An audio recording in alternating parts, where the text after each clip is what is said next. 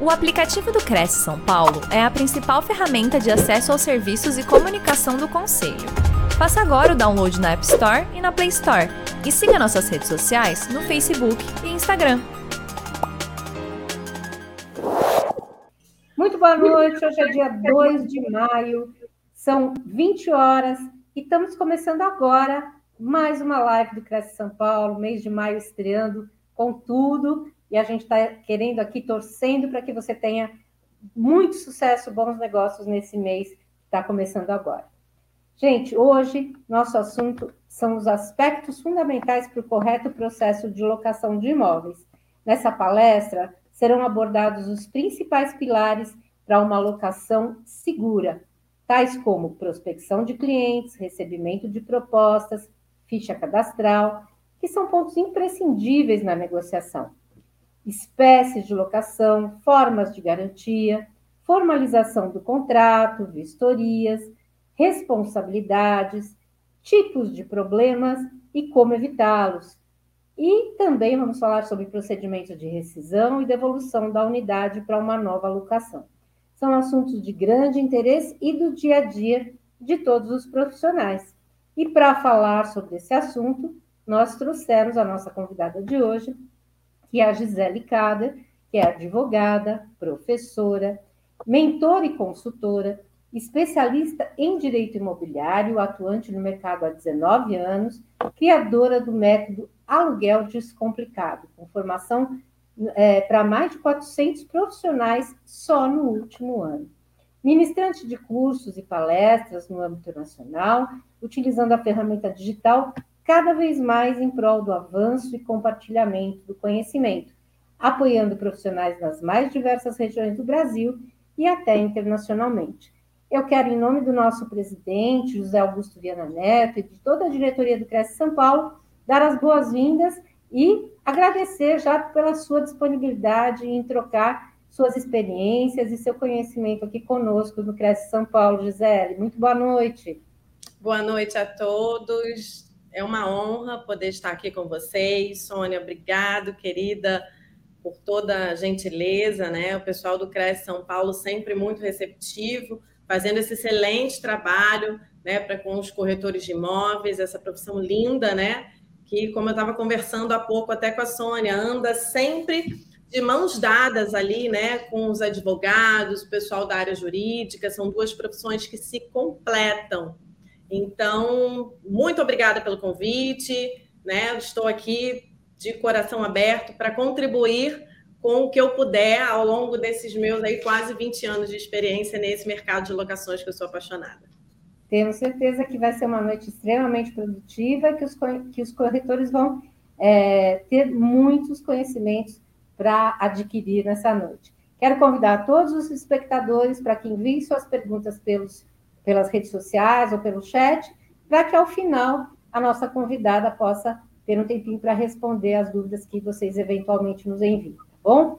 Gisele, seja uma excelente live para você. É, o microfone é seu. Qualquer coisa a gente está aqui no backstage, tá bom? Obrigada, Sônia, mais uma vez.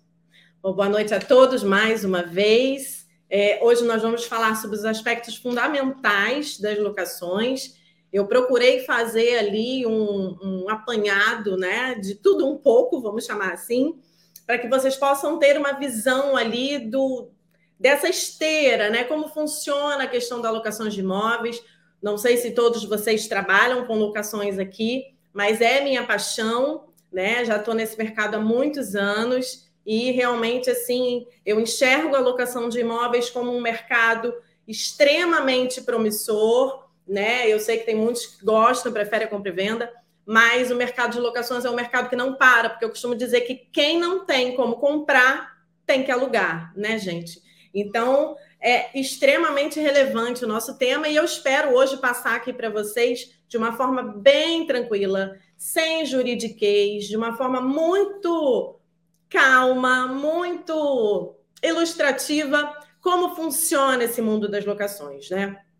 Com certeza vocês já ouviram muitos proprietários dizerem que não gostam de locação, é, até muitos colegas corretores também, dizendo que locação dá dor de cabeça. Tem alguns até que preferem ficar com o imóvel fechado do que colocar o seu imóvel para ser objeto de locação. Isso por quê? Porque na maioria das vezes, infelizmente, aconteceu de um profissional não estar atento ou não tomar ali os cuidados pertinentes e acabar realmente trazendo uma relação de risco para esse cliente.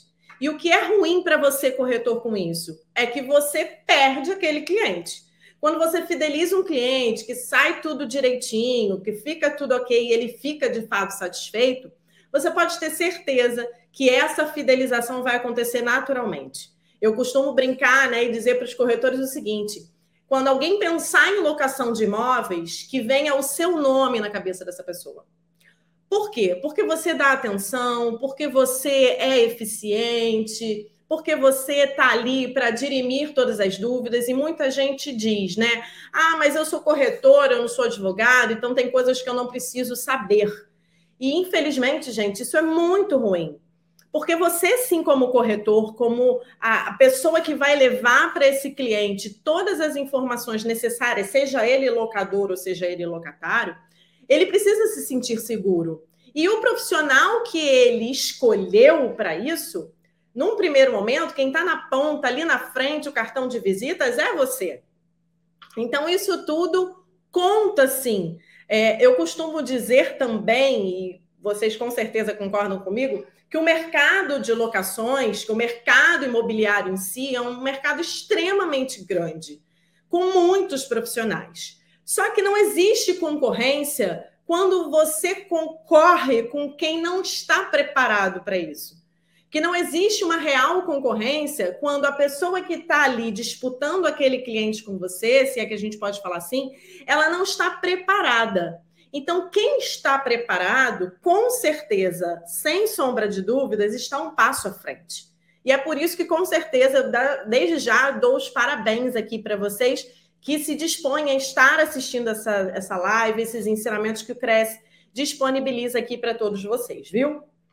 Sem mais delongas, deixa eu só me apresentar. Sou Gisele Kader, assim como a Sônia já introduziu para vocês, sou do Rio de Janeiro, já advogada, atuante com locações de imóveis já há quase 20 anos. Sou também corretora de imóveis, tá? Por isso que eu digo que as duas profissões andam juntas. É assim como com certeza vocês conhecem muitos corretores que se tornaram advogados, muitos advogados que se tornaram corretores, e um ajuda o outro sem sombra de dúvida. E hoje vou trazer aqui para vocês questões sobre, né? Criei o um método aluguel descomplicado. Por que aluguel descomplicado, Gisele? Porque realmente é a forma que a gente tem para descomplicar as relações locatícias, que não precisam ser é, dificultosas, não precisam ser aquele atrito constante, não precisa existir isso entre as partes, principalmente você, profissional, que fica ali no meio do caminho, no meio daquele fogo cruzado. Ok? Então, para começar, gente, nós vamos falar aqui sobre prospecção e formalização da proposta. Falando em prospecção de cliente, é muito importante que você entenda que ali é o calcanhar de Aquiles de muita gente. Quando se fala em prospecção, às vezes os profissionais falam, mas como eu consigo é, mais clientes? Como eu consigo clientes qualificados? Porque às vezes, não sei é, se vocês se deparam muito com isso no dia a dia, mas eu escuto muito dos colegas corretores dizendo, né? Ah, mas só vem cliente que é, quer um preço que não está dentro do mercado, quer um preço muito baixo para englobar aluguel e taxas, ou então é cliente que só quer especular. Então, como atrair o cliente correto? Como ali se posicionar para conseguir mais clientes nesse sentido?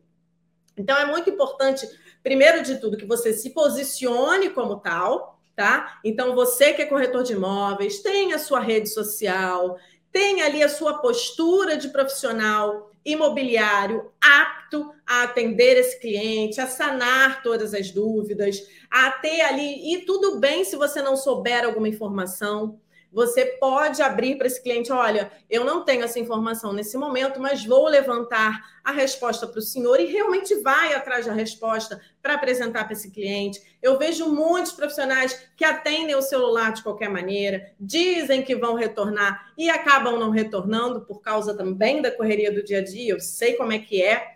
Então, tente se atentar a esses detalhes, porque com certeza eles fazem muita diferença. E ali você fica um passo à frente de vários outros profissionais que não têm a mesma credibilidade, tá? Então, é, esse momento da prospecção é de extremamente de extrema importância para você se posicionar como um profissional ali à altura daquele cliente, que você o é, eu não tenho dúvida. O produto que você vai prospectar para esse cliente precisa ser um produto, gente, com condições, né? Eu vejo muito proprietário que quer colocar ali para o, o, o, mercado um imóvel todo detonado, cheio de problema, literalmente maquiado. E aí você, como profissional, acaba tendo uma dor de cabeça muito grande, porque a credibilidade que vai ficar afetada é a sua. Então, tem ali a, a sutileza de conversar com aquele proprietário, falar: olha, o que, que o senhor acha de dar um jeito aqui no seu imóvel, fazer uma pintura, ajeitar o que precisa ser ajeitado, para que aí então esse imóvel possa ser comercializado. Tem muito corretor que, infelizmente, fica pensando só na questão da comissão e esquece do resto. Você vai ganhar a comissão naquele momento? Vai, mas o imóvel começa a dar um monte de problema, começam a existir as, os atritos na relação, e você pode ter certeza que aquele cliente não vai mais te procurar. E o pior, gente, a gente está falando de prospecção, não tem coisa pior do que o boca a boca para detonar a competência de um profissional. Do mesmo jeito que eu costumo dizer que o boca a boca é o seu maior aliado na prospecção de cliente, o boca a boca ele é capaz de acabar com a reputação de um bom profissional. Então, se atente a esses detalhes, porque a história do quem indica, gente, é maravilhosa quando você tem um bom trabalho. Às vezes, pessoas ligam para você indicado por outro que veio de outro, que veio de outro. Então, a indicação, ela é ouro nas nossas mãos. Então, converse com o proprietário para que haja ali uma transparência em relação a esse imóvel. E ainda que ele não esteja bom, o proprietário não tenha dinheiro para fazer aquele reparo, você pode virar para o cliente e falar: olha, o candidato à locação, né, locatário, é, o imóvel não está totalmente apto, mas o proprietário a gente pode negociar aqui uma carência, alguma coisa para que você possa, ao seu gosto, colocar o imóvel da maneira adequada para que seja ali, é, a, obtenha assim a sua função determinada, que é ter ali a tranquilidade de assiduidade e estar de forma habitável para aquele locatário, porque vou falar para vocês, tem muito imóvel, gente, que parece a casa do Drácula, que não dá para você passar uma noite. Então, vamos nos colocar no lugar do locatário e realmente entender que algumas coisas precisam ser ajustadas e tá tudo bem se você sugerir aí uma carência ou um desconto no aluguel para colocação de um armário ou para ajuste de alguma coisa, uma pintura. Isso é comum, tá? As pessoas combinando, negociando, gente. É a história do combinado, não sai caro para ninguém, né? Isso é para o mundo inteiro, tá?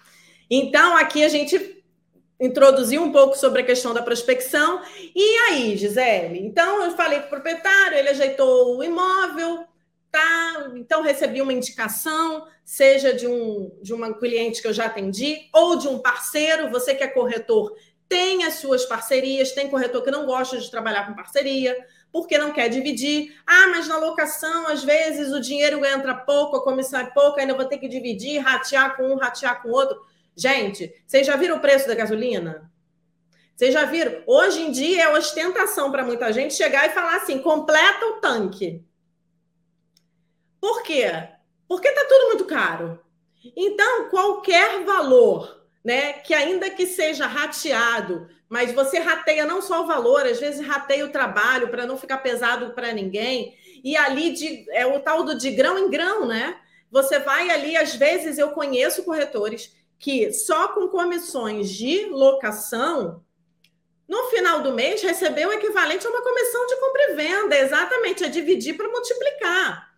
Então, muito corretor às vezes fica com a cabeça fechada, a mentalidade fechada nesse sentido. Então, tenha seus parceiros, ainda que sejam poucos, né? Pessoas que você confie. E é isso, visitou, gostou, e aí o cliente se encantou, está na hora de receber aquela proposta.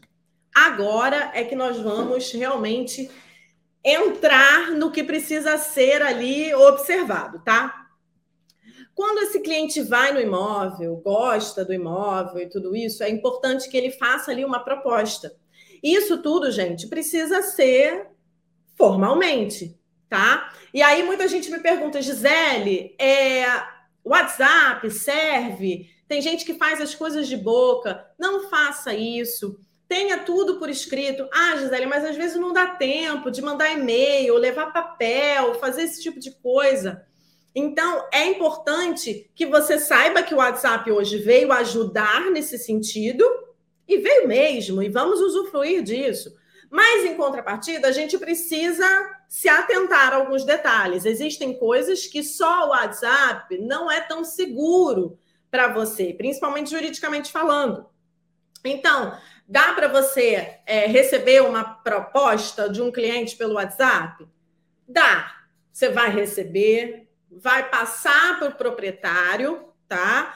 proprietário topou, aí sim você conversa com o cliente, olha, o proprietário vai topar, você pode me mandar um e-mail e uma coisa mais assim formal, você já tem ali a informalidade que foi feita para abreviar, porque você sabe que o mercado de locações é um mercado extremamente veloz. E aí, uma vez que o proprietário já sabe que você tem um cliente, quanto que ele quer pagar, como é que ele quer fazer, garantias, que nós vamos falar sobre isso tudo aqui hoje. É, aí sim dá para você pedir para o cliente com calma, mandar um e-mail para formalizar essa proposta e você não perder o tempo ali, né, correndo risco de outra pessoa você entrar ali na sua frente e apresentar uma outra ficha, uma proposta, tá? E aí, o que, que a gente vai fazer depois que tem esse recebimento? Tem o recebimento da documentação. Acreditem se quiser, existe muito corretor de imóvel que não sabe olhar, nem que seja por alto, a documentação pertinente para uma locação. E aí é o que eu falo para vocês. Esteja um passo à frente, tá? É, não estou dizendo que você tem que ser especialista em análise. Não, mas saiba o que pedir. Saiba o que pode ser aceito o que não pode. Ó, por exemplo, aqui, recebimento de documentação. De pronto, identidade CPF, comprovante de renda, comprovante de residência. Costumam brincar que até para você comprar, comprar um liquidificador no crediário das Casas Bahia, você precisa comprovar determinadas coisas, tá? Então, básico, né? Tudo certo aí para vocês, que eu tenho certeza que vocês são super antenados e isso já faz parte ali do dia a dia de vocês. E se não faz, anota para que isso fique ali registrado para vocês para que vocês sempre tenham ali à mão todas essas informações, tá? Então, no final, como a Sônia disse, vou responder as perguntas e tem muita coisa legal que vem por aí, tá? Então, identidade, CPF, comprovante de renda ou residência. Três aluguéis ou três aluguéis com encargos? Renda bruta ou renda líquida? São perguntas que até o cliente pode fazer para você. Quando você falar para ele, olha, é, ele vai te perguntar qual a renda que eu tenho que ter. Se, se você pede comprovante de residência, de renda, perdão, você precisa ter uma ideia da renda que é necessária. E no mercado atual, é, pelo menos aqui no Rio de Janeiro, eu acredito que em São Paulo também, seja praxe do mercado que seja cobrado ali em média de renda desse candidato em torno de três aluguéis, tá? Três aluguéis com encargos é o ideal tá? E aí você vai olhar o quê? Renda bruta ou renda líquida? Renda líquida, tá? Que é quanto de fato a pessoa ganha. Não adianta ela ter uma renda de 20 mil reais se na, líquido na mão ela pega cinco, ela tem um monte de empréstimo, paga pensão para filho, paga pensão para ex-mulher, aquele monte de coisa que vocês sabem que às vezes existe. E a pessoa tem uma renda líquida de 5 mil para alugar um imóvel de 10 mil. Essa conta não fecha. Tá? Então é importante, se a locação, a gente está falando de locação de 5 mil reais, ele tem que receber no mínimo, no mínimo, líquido, 15 mil reais, gente. Tá? Então, até aí, beleza? Tá? Vamos seguindo. Então, pelo menos fazer essa continha, ideal que seja aluguel com encargos, mas Se a pessoa tem uma ficha muito boa, isso tudo também é levado em consideração. Não tem restrição de SPC e Serasa, tem ali é, o nome direitinho, não é, é réu em ação judicial. Eu já vi gente se candidatar para locação cheio de processo de despejo, gente, na ficha. Então, assim, não dá, né? Aí, antes do cliente te apresentar essa documentação toda, você eu acho que vale um papo com ele. Olha, é importante saber, senhor, que o senhor vai ser o candidato locatário, que não tenha nenhuma restrição no seu nome. Então, tem corretor que não fala isso. Aí o cliente dá essa documentação toda, levanta essas informações todas e eu estou com o CPF restrito. Gente, olha o tempo que você perdeu podendo ter ali resolvido de forma rápida essa questão só com uma pergunta. Então, o senhor está tudo ok com o seu CPF? Só para avisar que nós vamos levar isso à, análise, enfim, tá? Então é o que eu digo para vocês. Combinado nunca sai caro, comunicação é a chave do negócio, tá? Então, pré-análise de documentos. Então, como eu disse para vocês, a cada 10 profissionais, 7 não sabem olhar a documentação do cliente. Ah, Gisele, mas eu tenho que saber olhar a documentação do cliente? Aí é o que eu digo. Se você quer se destacar no mercado, e o mercado está cada dia mais competitivo, você já viu? Depois vocês perguntam aqui no Cresce quantos corretores de imóveis se formam por mês. Então, quem está com a informação, né? É, em terra de cego, quem tem olho é rei. E é isso aí. Assim que a gente tem que pensar e sempre estar um passo à frente. Então, Analise. O que, que você vai pedir de comprovante de renda, Gisele? O que, que é um comprovante de renda? Imposto de renda. Pode ser apresentado os três últimos contra-cheques, porque no nosso país tem muitas pessoas que exercem atividade é, de forma autônoma, tá? Então não tem ali imposto de renda e tal. Então, os três últimos contra-cheques pode adiantar.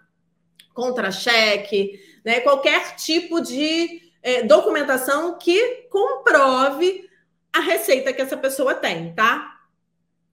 Depois a gente vai para a fase da ficha cadastral. Ah, Gisele, a ficha cadastral não é só entregar o documento e tá tudo certo? Você precisa, no mínimo, levar ali a, a informação do seu proprietário se essa pessoa está apta para ser locatário desse imóvel ou não, porque eu vou falar uma coisa para vocês. Depois que o cliente entra, Pra, se ele não prestar, para ele sair, vai ser difícil. Aí você me pergunta, Gisele, mas como é que eu sei se um cliente presta ou não presta? Eu sempre costumo dizer é, para os corretores que me cercam. Infelizmente, ficha cadastral não avalia caráter das pessoas. Eu já vi, gente, muita, e eu gosto dessas lives, porque a gente, dessas lives, porque a gente troca ali é, a verdade do que acontece no dia a dia. Eu já vi muita gente é, compor renda ali, o marido juntar renda com a mulher para poder bater ali no limite é, para fechar ali uma comprovação de renda, nunca deram uma dor de cabeça.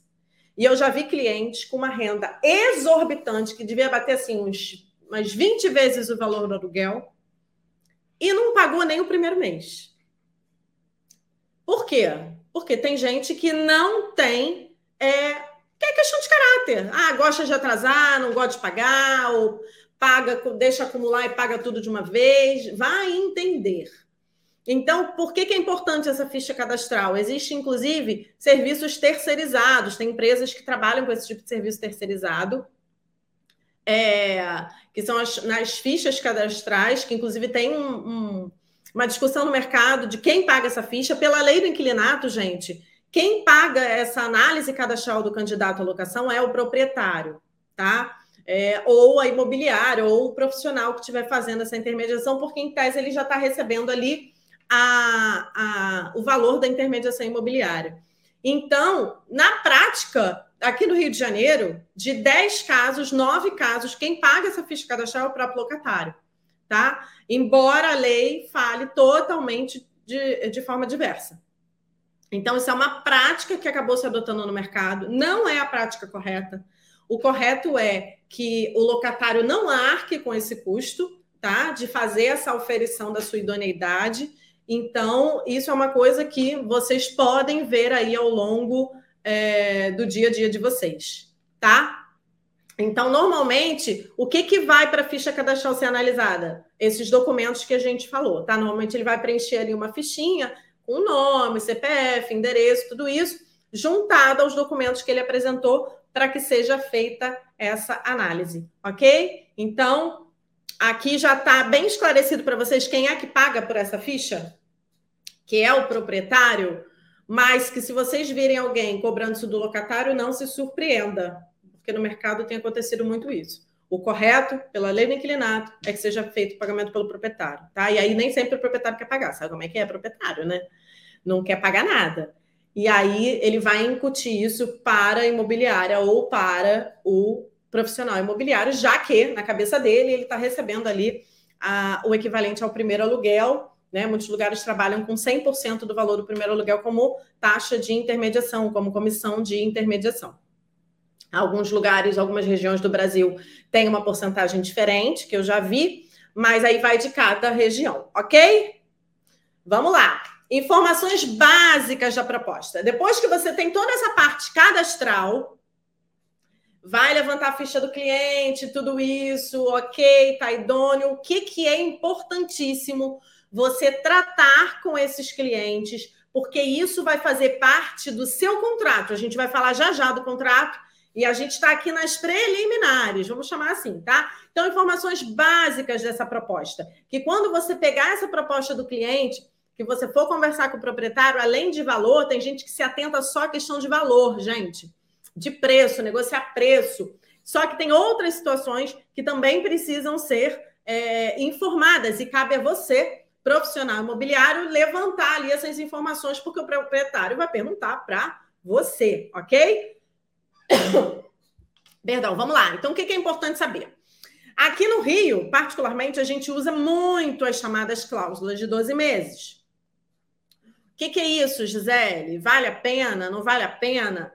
Todo mundo sabe que, caso a locação venha a ser desfeita antes do prazo do seu término, tá? E a gente vai falar de prazo já já. É, por iniciativa do locatário, ele é passível de uma multa. Essa multa é chamada multa rescisória.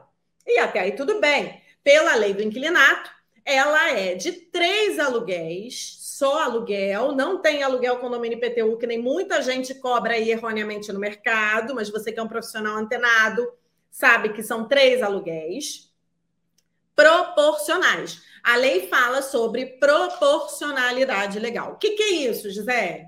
Que, que isso significa? Que esses três aluguéis, que é o valor da multa pela rescisão antecipada do locatário, simplesmente não quero mais continuar no imóvel, quero sair antes da data do término. Esses três aluguéis eles vão ser proporcionais ao período que falta para acabar esse contrato. O que isso significa? Que quanto mais tempo ele ficar no imóvel, menor vai ser a multa que ele vai pagar, tá? E aí, quando chegar lá na frente, daqui a pouquinho eu vou ensinar vocês a fazer esse cálculo da multa, que é muito fácil. E você com certeza ali vai ter já essa noção, até porque todo mundo tem um parente na família que tem imóvel alugado, você de repente mora de aluguel, né? Então a sua sogra mora de aluguel, então sempre alguém que sabe que você trabalha no mercado imobiliário vai te perguntar: me cobraram essa multa, tá certo, tá errado? Então você, excelente profissional que é, com certeza vai ter a resposta para dar, tá?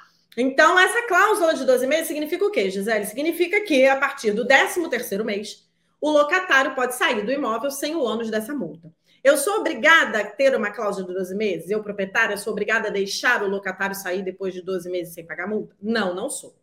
Se o proprietário falar para você, olha, oi, é, Tiago, eu não quero isso, não quero essa cláusula, ok, é direito dela, tá? É, até aí, tudo bem. Então, para o proprietário, às vezes não tem problema. Ele prefere botar essa cláusula, às vezes, do que não alugar, porque tem muito locatário que às vezes não quer alugar se não for 12 meses. Quer ter um contrato de 12 meses. E eu já falar para você que é assim, suicídio fazer um contrato de locação residencial pelo prazo de 12 meses. Coloque 30, que é o que dá direito ali, a partir de 30 meses, a denúncia vazia do proprietário, com a cláusula de 12. Gisele, tem que ser de 12? Pode ser de 6? Pode. Pode ser de 1? Pode. Pode ser de 20? Pode. Pode ser de 24? Pode. Não existe uma regra, não existe na lei assim, cláusula de 12 meses. Não existe. Isso é mera convenção entre as partes. Ok? saber quem vai ser o locatário, até porque a gente fala de documentação, como há pouco. Então, você precisa pedir a documentação de quem vai ser o locatário e qual é a garantia que o senhor pretende usar nesta locação, senhor Carlos. Então, é importante você saber que existe o fiador, existe a calção, depósito calção, que são três aluguéis, e eu já vi muito profissional cobrar, até advogados, tá? Cobrar errado, falar que é aluguel condomínio IPTU. Não é aluguel condomínio IPTU, é aluguel. Três aluguéis. Depósito, calção de garantia, são três aluguéis, tá? É, você tem título de capitalização, você tem seguro fiança, né? Tudo isso. E aí, se você, né? O que, que eu quis bater aqui na tecla desses principais pontos? Fiador e calção. A calção, porque são só três aluguéis, não são aluguéis com encargos. E fiador. Gente, se o, se o candidato à locação, né? O locatário, vamos chamá-lo, falar que a garantia vai ser fiador, tudo bem. Qual a documentação do fiador que você vai pedir? A mesma que você pediu do locatário identidade, CPF, comprovante de renda, residência, e é importante você pedir um imóvel quitado, por quê? Para você saber que ele tem ali é, bens, né? Que possa servir ali para uma eventual penhora, para garantir qualquer inadimplência. É muito importante você entender que o fiador ele é uma garantia pessoal. Tá? O que, que significa, Gisele? Que se eu tenho um fiador, tá? Como garantia desse contrato, eu não sou obrigada a atacar só o imóvel dele. Eu posso pedir penhora online e atacar qualquer dinheiro, aplicação, bem móvel, por exemplo, carro, se ele tem moto, se ele tem lancha. Se eu uso a garantia é, calção de bem imóvel, que é você colocar o imóvel como calção naquela garantia, naquele contrato como garantia, significa que você só pode executar aquele bem, aquela calção, aquele imóvel, tá? Então eu particularmente, Gisele, gosto muito de indicar que seja usada a garantia fiador. Ah, Gisele, mas se ele não tiver patrimônio, não tiver imóvel, vender tudo, pode ser que aconteça? Sim, gente, pode ser. Da mesma forma também que você pode botar uma garantia calção de bem imóvel e também tem uma fila de credores para executar esse mesmo bem. Então, aí tudo né, desenrolar desse processo vai ser observado. Mas o que eu quero dizer para você é que aí vai ter a questão da penhora, vai ser levada a, a, a leilão, né, em praça pública, todo aquele procedimento, tá? Então, Importante que, se for fiador, gente, além de pedir lá os documentos dele e o documento do imóvel, que é bom a gente saber se ele tem patrimônio, que se ele for casado, tá? É, dependendo do regime de bens, que você também peça a documentação da esposa, porque ela vai ter que assinar este contrato junto com o esposo fiador, tá? Ou vice-versa que, que eu quero dizer? É a chamada outorga uxória.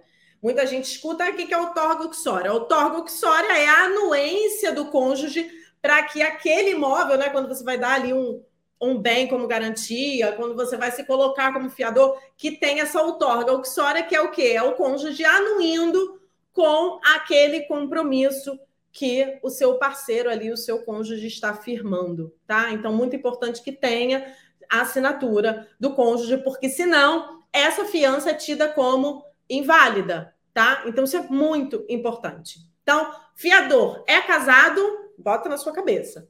Tem que pedir para o cônjuge assinar junto, ter os documentos dele. Aí depois você vai ver a questão se, dependendo do regime, tudo isso. Mas sempre tenha na sua mente que fiador assina ele e o cônjuge, tá? Valor e prazo. Isso são as coisas, gente, que você precisa, como, como corretor, entender na negociação, porque isso tudo vai para o contrato, tá? Então, se você não combina essas coisas, não pergunta essas coisas, o proprietário pergunta para você e você não sabe responder, ó que gafe. Ó como fica feio, né? Aí você vira ali pro, pro, pro Vitor, fala assim, então, Vitor, é, você arrumou um cliente para o meu imóvel, pô, bacana, e qual vai ser a garantia? Ah, não sei. Qual, qual o valor que a gente negociou? Qual, qual, como é que vai ser o prazo? Ele vai ficar o quê?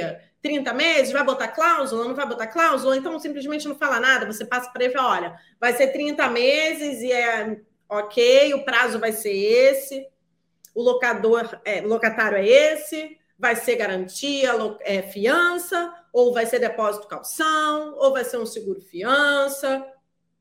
É importante que você tenha essas informações para na hora que você for ali é, o proprietário perguntar, você não ficar sem saber o que responder, tá? Até aqui tudo bem, gente? Uma coisa bem importante, por que, que eu botei ali no valor e prazo, que é importantíssimo e muito corretor, mas, gente, muito corretor, esquece disso. Quando você está na parte comercial, você está negociando, tá? É, com o cliente, aí a gente está falando de um, um cliente que colocou o imóvel dele para alugar por 5 mil reais, tá? E aí o teu cliente, candidato, locatário, falou assim: olha, é, eu pô 5 mil, ele não fecha por 4,500? Ah, tá. 4,500. Você já deve ter uma ideia do quanto o teu cliente chega, que é importante que você tenha. Quando você conversa com o proprietário para botar o imóvel dele em prospecção, já é legal você saber, olha, você está pedindo 5, você chega a quanto? Para a gente ter uma margem ali de... Sempre a gente bota uma margenzinha de negociação. Ele vai dizer, olha, o, o, o Sônia, eu vou te... O máximo que eu chego é 4,500. Você já sabe o que, que você pode negociar ou não. E aí, vamos supor que esse cliente ele vira para você e fala assim: olha, tá bom, eu até aceito pagar os cinco, mas o imóvel está muito detonado, aquele exemplo que eu dei para vocês no início. É, tá com problema aqui, tá com problema ali, eu não vou entrar assim. Às vezes o proprietário não quer botar a mão no bolso para poder consertar. E aí, o que, que você pode sugerir? E se eu conversar com o proprietário se a gente, ao invés de 5, fizer esse, esse aluguel por 4,500 e você coloca os armários no apartamento. O locatário vai achar ótimo. Por quê? Ele vai ter os, os armários, vai pagar mais barato, né? Uma hora os armários vão acabar e vai ficar ok no imóvel. O proprietário não vai botar a mão no bolso, vai estar valorizando o imóvel dele e ele chegou ali no valor que ele queria, no fundo, no fundo. Então, você entende como é importante conversar com as partes para entender até que ponto você consegue chegar nessa negociação? E eu estou falando uma coisa aqui, gente, que para muita gente é o óbvio, mas infelizmente para muito colega, muito corretor, isso eles não se atentam a esses detalhes que pode virar um jogo para muita gente. Se você trabalha com locação e não está ganhando dinheiro, vamos parar para analisar alguns pontos. Aqui no Rio de Janeiro, o mercado está aquecidíssimo, não tem produto. Tem cliente e não tem produto. Não tem imóvel, né? E o mercado de locações está um frenesi.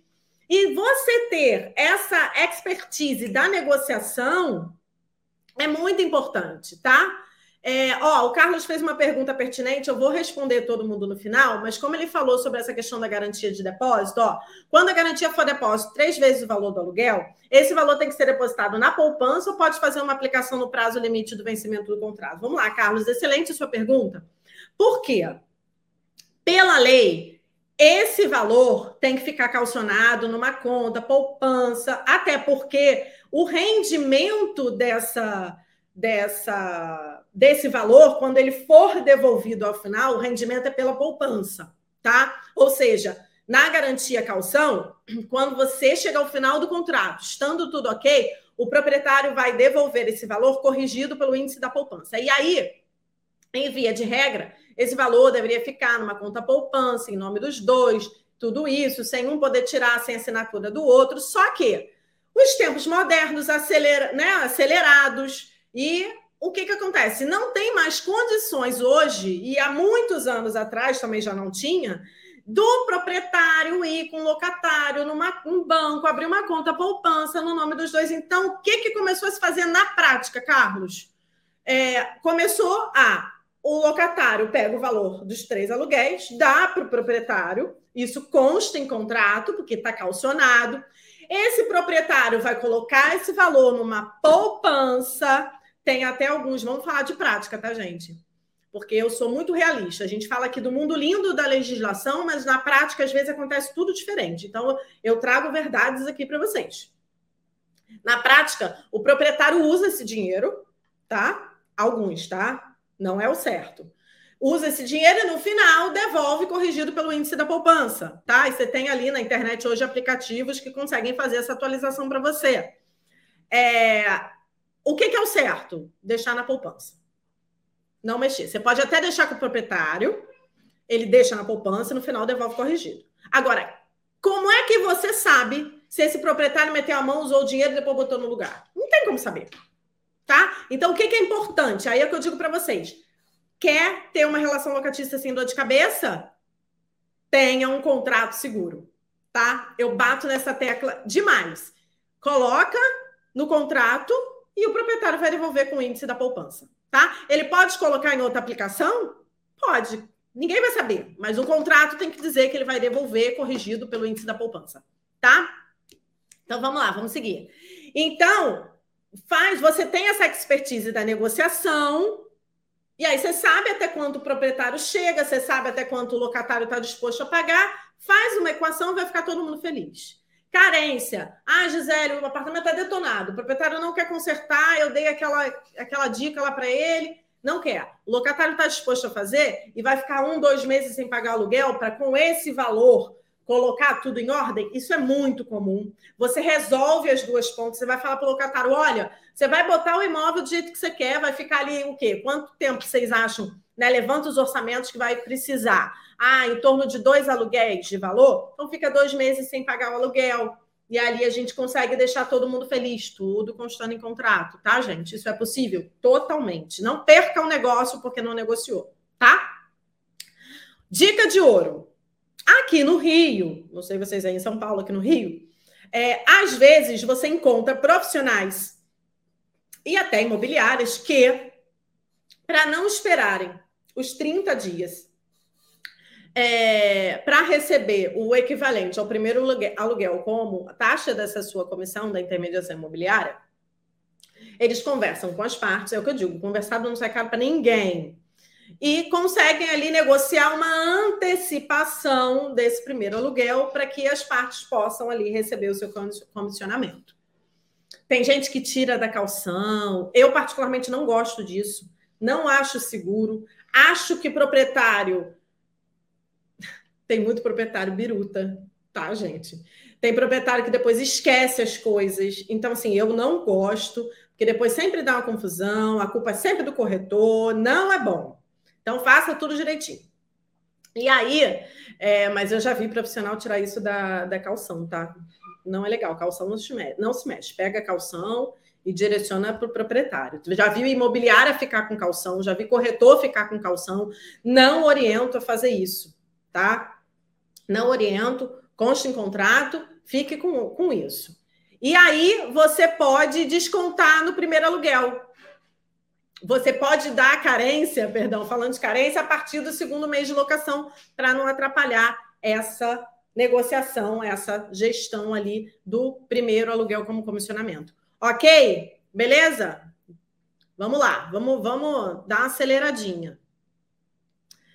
Contrato de locação e seus detalhes, tá, gente? Então, o que, que não pode faltar na, negocia... na negociação? Você já viu, né? Que são algumas informações importantes: carência, desconto, prazo, cláusula de 12 meses, e aqui a formalização, tá? Então, o que, que não pode faltar nesse contrato? Não pode faltar a qualificação das partes, tá? Não pode faltar qual é a garantia. E aí nós falamos da garantia calção, são só três aluguéis. Se for o fiador, da outorga oxória, tá? O valor é muito importante que você coloque o valor cheio. No exemplo que eu dei para vocês, o aluguel é 5 mil. Vai ter desconto de um ano de 500 reais. Ele vai pagar quanto? 4,500 no primeiro ano. Tem gente que bota o contrato de 4,500. Não é 4,500. O contrato é de 5 mil com desconto de 500 reais no primeiro ano. Ou seja, ele paga 4,500. Porque quando você for aplicar o reajuste, você aplica o reajuste sobre 5 mil não sobre 4,500 ok? Então, lança o valor cheio e informa o desconto. Prazo. Nós temos alguns tipos de locação, tá, gente? Temos locação residencial, temos locação comercial, que é, que é chamada, né?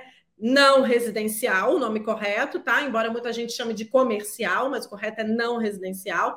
E temos a locação de temporada, tá? Então, locação residencial, é importante que ela tenha um prazo de 30 meses ou mais, para não tirar do proprietário o direito à denúncia vazia. O que é denúncia vazia, Gisele? É quando acabar os 30 meses, ele simplesmente vira para o locatário e fala: não quero mais você aqui. Tem motivo? Não, não tem, não quero. Ponto. É denúncia vazia, ou seja, é você denunciar o contrato sem que seja necessária uma motivação, tá?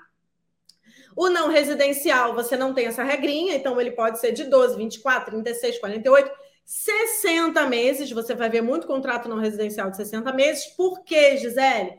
Para garantir ao locatário o direito à ação renovatória, tá? Então é preciso que a soma dos meses ou que um único prazo seja é, 60 meses ou mais. E temporada, que é para fins de residência temporária do locatário, e ele tem um prazo de 90 dias. Passou disso, ele se torna um contrato residencial. Então, para ter característica de locação de temporada, precisa ser de até 90 dias, tá? A questão da cláusula de 12 meses nós já falamos aqui, tá?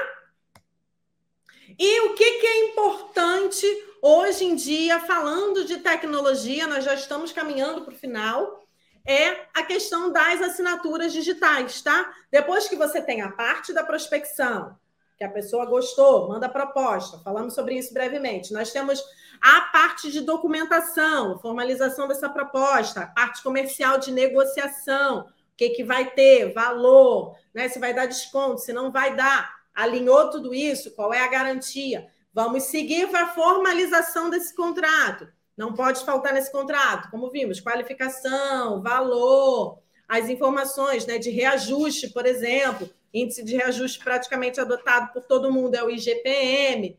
Então, todas essas particularidades vão constar onde? No contrato, um contrato bem amarrado, um contrato contendo todas as informações de negociação, não dá dor de cabeça para ninguém, tá?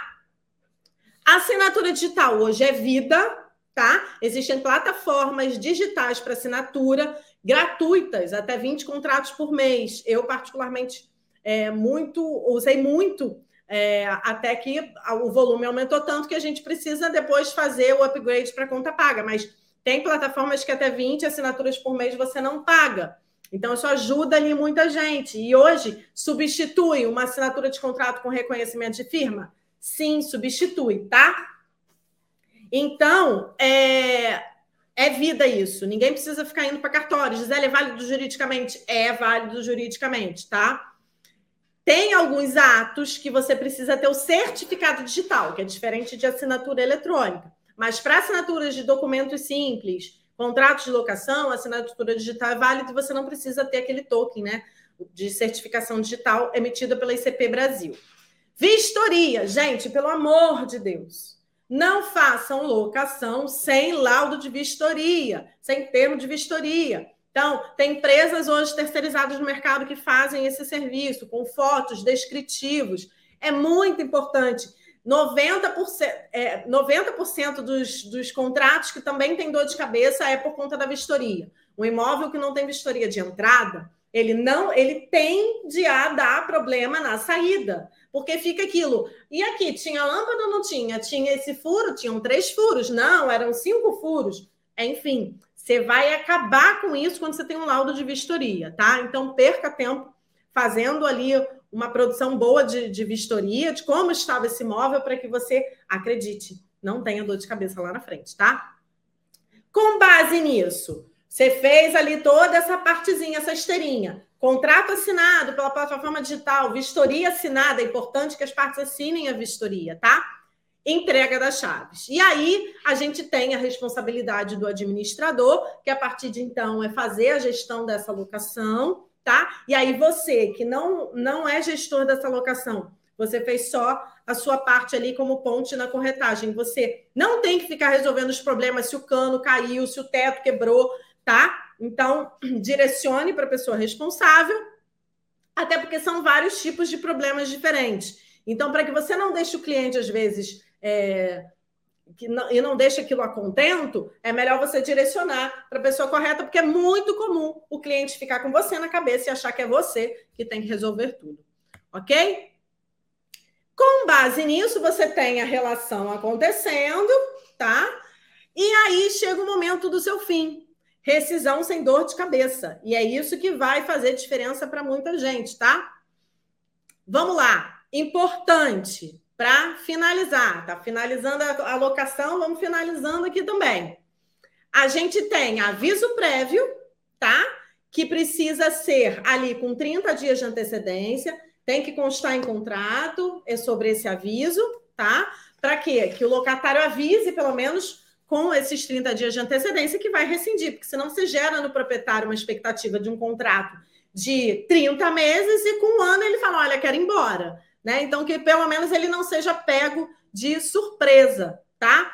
É, mesmo se o contrato estiver por prazo indeterminado, é importante que haja esse aviso prévio e aí também por parte do locador. O locador só pode pedir o imóvel, gente, depois que o contrato acaba, tá? Acabou o contrato, ele passa a vigiar por prazo indeterminado, tá? E aí sim o proprietário, querendo rescindir, ele pode, mas também tem que avisar com 30 dias de antecedência, tá? Vistoria de saída, é o que eu falei para vocês ainda há pouco. Se você fez uma boa vistoria de entrada, a vistoria de saída não vai te dar dor de cabeça, porque vai estar tudo muito ali ajustadinho, tá? Aí foi no imóvel, é importante que vá no imóvel, cheque o imóvel, até porque muito corretor já vai aproveitar para trazer esse imóvel de novo para sua carteira para comercializar de novo esse imóvel. Então, vá, olhe como está, vê se está em condições de ser recebido. Se tiver, não, não esqueça, um termozinho de recibo de chave, ó, recebi as chaves, tudo ok e tal, até para que fique ali formalizada que a posse foi devolvida de novo para o proprietário, tá? Se houverem débitos locatícios, Gisele, como é que fica? Eu posso receber a chave? Não posso? Tem muita gente que vincula débito a recebimento do imóvel. São duas coisas diferentes. Não é porque você recebeu o imóvel de volta que os débitos vão deixar de existir. Não. Tanto que, quando a gente entra com uma ação de despejo acumulada com cobrança e a pessoa devolve o imóvel voluntariamente, a ação de cobrança ela continua. De igual maneira que você recebe a posse do imóvel, porque é extremamente importante para comercializar de novo esse imóvel, fazer dinheiro de novo para esse proprietário e para você. E, em contrapartida, segue-se em relação à cobrança daquele locatário que está inadimplente. Então, já vi muita gente não querer receber imóvel porque o locatário está devendo. Não faça isso. Receba o imóvel de volta, é o bem do proprietário, é o bem do seu cliente. E aí tome as medidas que precisarem ser tomadas em relação ao débito. Mas esse imóvel já está de novo na posse do proprietário para uma nova locação, tá? Só com o termo de rescisão é que põe fim a esse contrato. Ah, Gisele, mas se o cara está devendo, como é que eu vou rescindir? Se eu não rescindir, eu posso alugar de novo? Vamos lá. Se você tem um recibo dizendo que você recebeu as chaves, não significa quitação. Você pode fazer um novo contrato de locação. Por quê? Porque a posse desse imóvel está de volta com o proprietário. Agora, o termo de rescisão, dando quitação, só depois que esse locatário quitar os débitos. Tanto que quando você tem uma ação na justiça, às vezes recuperou o imóvel e a ação da cobrança está rolando na justiça. Isso não impede o proprietário de alugar de novo, não é verdade? Então, você também pode fazer isso de forma extrajudicial. Como?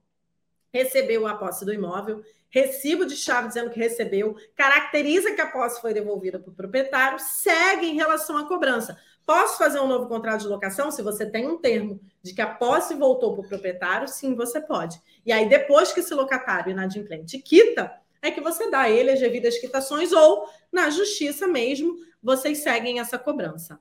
Ok? Até aqui, beleza? É isso, tá? É, quero agradecer muito a vocês, muito. Realmente é um assunto que tem muita coisa para falar, muita particularidade. Deixei aqui para vocês, é só apontar o seu, tele, o seu telefone para o QR Code, que ali vai ter é, o, meu, o meu Instagram, né? Até coloca de novo para mim, Sônia, por favor, que acabou saindo. Isso.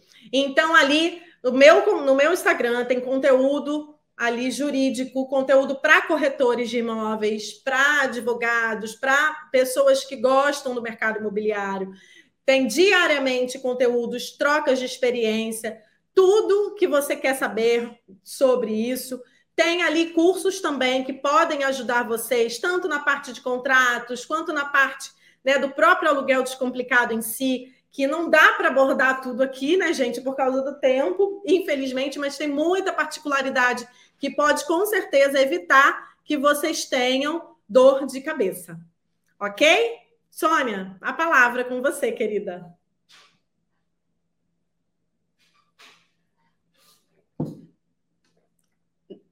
Opa, meu telefone, meu telefone agora está ok. Quero agradecer sobre essa aula de locação que você nos deu hoje, que realmente tirou muitas dúvidas. E quero agradecer aqui os nossos internautas, Maria da Glória, Aguinaldo de Votorantim, o Rubens Santos, Tiago Viveiros, Lázaro Barros, Vitor Ciasca. E temos aqui uma, algumas perguntas. Temos a Sônia também, me achará, de Vila Velha, Espírito Santo. E o Tiago, essa pergunta acho que você não respondeu ainda. Eu vi que você respondeu a do Carlos, mas essa estava anterior a dele. Ele diz o seguinte: exigir do fiador um imóvel como garantia e colocar no contrato o fiador e o imóvel não seria duas modalidades de garantia, o que é vedado pela lei? Perfeito, Tiago. Na verdade, quando você escolhe uma garantia, ela tem que ser apenas aquela. Você não pode ter calção e fiador, por exemplo, ou seguro fiança e fiador. Então, o que, que acontece? São duas coisas diferentes. Uma coisa é o fiador, a garantia fiança, e o fiador figura, como eu falei para vocês, pessoalmente. É uma, é uma fiança pessoal. Já a calção de bem imóvel é uma fiança real, tá? Então tem essa, essas duas diferenças. Quando a gente pede para um fiador, que vai ser uma garantia pessoal, apresentar um imóvel, que é o que todo mundo faz, você não vai vincular este imóvel a este contrato, tá? Por quê? Você só vincula o imóvel ao contrato quando você averba essa essa fiança, essa, essa fiança, perdão, essa calção no devido registro de imóveis. Não é o caso aqui. A gente só pede o RGI, por exemplo, de um fiador para a gente saber que ele tem um patrimônio tá? Então não é que você vai vincular esse imóvel ao contrato, não, Tiago. Eu até nem aconselho que você faça isso justamente para você poder atacar outras coisas do fiador. Mas é bom que você saber que ele tem um imóvel. Então você não vai nem mencionar esse imóvel no seu contrato. Tem gente que faz isso. Eu particularmente não gosto, porque pode justamente gerar essa dúvida em muita gente. Então não mencione o imóvel. Apenas peça para você ter a noção de que ele tem um imóvel quitado mas não precisa mencionar nem as características, nem o endereço desse imóvel no contrato, ok? Perfeito. O Carlos Alves também tem uma outra pergunta. Quando o contrato de locação terminar e o locatário que alugar para mais de 30 meses, tem que fazer um novo contrato com todas as especificações e exigências? Vamos lá, Carlos. É, muita gente pergunta sobre isso, tá? Ah, você aqui tem três alternativas, na verdade, tá? Quando o contrato acaba e as partes decidem continuar, o que é muito comum. Ou você deixa esse contrato por prazo indeterminado, que é o que todo mundo faz, e aí deixa seguir naturalmente, o contrato continua válido. Tem gente que tem medo, ah, acabou o prazo, não vale mais. Vale. Ele se prorroga automaticamente conforme a legislação. Você pode fazer um novo contrato, todinho novo, e aí, se você tiver que, inclusive, alterar o valor do aluguel com base no mercado atual, se tiver que ajustar mais alguma coisa a nível de a nível comercial, de ah, não vou mais usar o IGPM, vou usar o IPCA para reajuste, ok, você faz um contrato todo novo, tá? E por que que muito proprietário quer isso? Para voltar a correr a regrinha da multa rescisória caso ele saia antes dos 30 meses.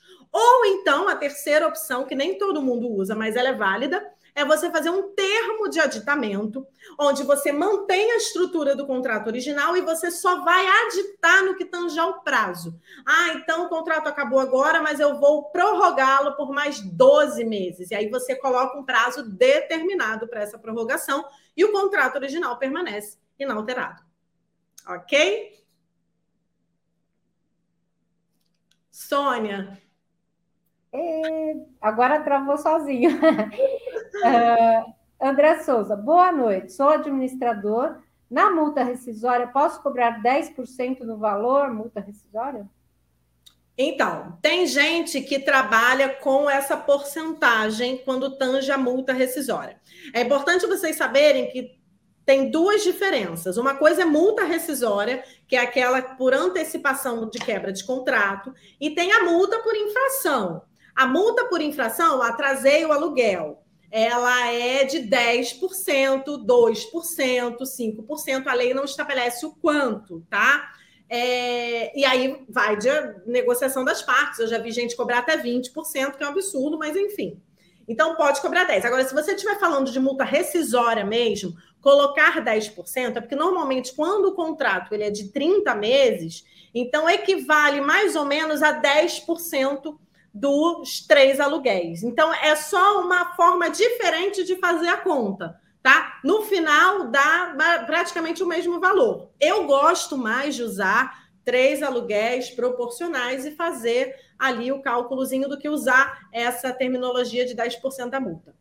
Informação só para fechar, André. Eu posso isentar da multa se o proprietário concordar? Pode. Eu posso cobrar 50% da multa se o proprietário autorizar? Pode. Eu posso cobrar 10%, 5%? é negociável, tá? O proprietário tem direito a essa multa e também tem direito a abrir mão dela ou cobrar o quanto ele entender razoável, limitado aos três aluguéis proporcionais, tá? Então aí é um acordo entre as partes, né? É isso aí. Perfeito. Até porque eu já vi muita negociação. O locatário quer sair, não tem dinheiro para pagar multa. E aí fala: olha, deixa eu pagar só uma parte, deixa eu pagar 50%, e aí vai de acordo com as partes. Uhum. Quero agradecer aqui o André, né? O Márcio Franca que uh, manda um agradecimento a você, Gisele, Sim, e né? a Mulher Terra Nobre, Kelly Melo de Osasco também, que nos prestigiaram nessa noite. E, em nome do nosso presidente, Voltar, agradecer você pela Sim. sua disponibilidade aqui conosco nessa noite aqui de terça-feira. Muito Gente, obrigada, Sônia. Obrigada, Cresce São Paulo, pelo excelente trabalho. Parabéns. A gente é que agradece, esperamos contar com você em novas oportunidades. Um grande abraço e fiquem bem. Bom descanso.